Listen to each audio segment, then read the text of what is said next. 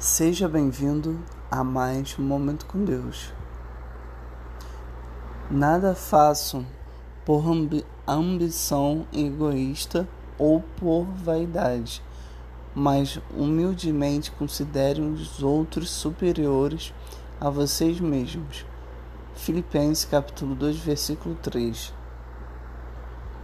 Se tem algo que pode nos afastar de Deus, é a vaidade. A vaidade ou arrogância é uma perigosa armadilha de Satanás. Se alimentarmos este sentimento, a nossa queda será certa. O diabo justamente caiu pela sua ambição, por se achar melhor do que Deus, o que acarretou na sua expulsão e condenação. Não há como estar na presença de Deus alimentado pelo egoísmo e a vaidade.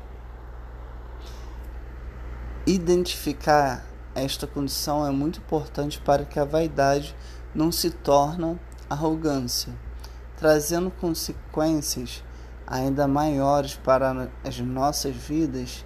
Ninguém suporta conviver por muito tempo com uma pessoa arrogante. Quem vive uma vida ambiciosa, cheia de vaidade, infelizmente acaba sozinho. Enquanto as escarnas dos nossos olhos não caírem, o Espírito Santo é o único que pode nos levar a isso. Podemos trilhar um caminho solitário para a perdição.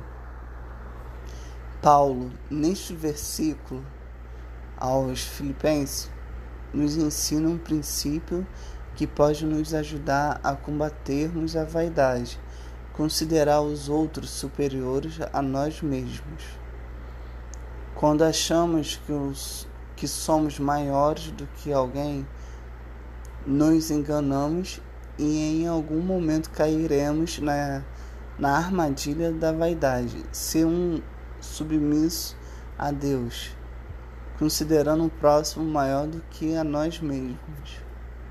Literalmente nos aproxima do Senhor e passamos a ser um canal de Deus para, para as pessoas.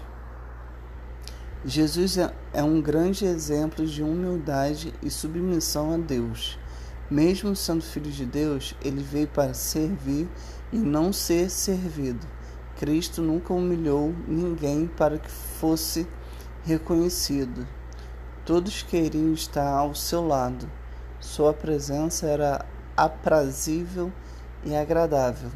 Jesus atraía multidões e atrai até hoje com aqueles que praticam os seus ensinamentos.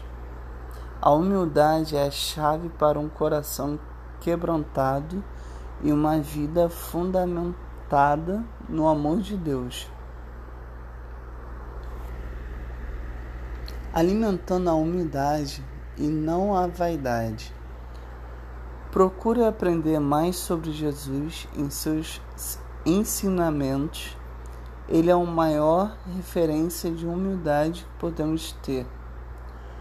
Quando buscamos ser educados com as pessoas, criamos um ambi ambiente pacífico, mesmo quando há um conflito.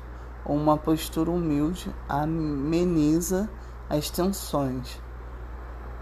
Se for alvo de alguma atitude arrogante, evite, retribui na mesma moeda.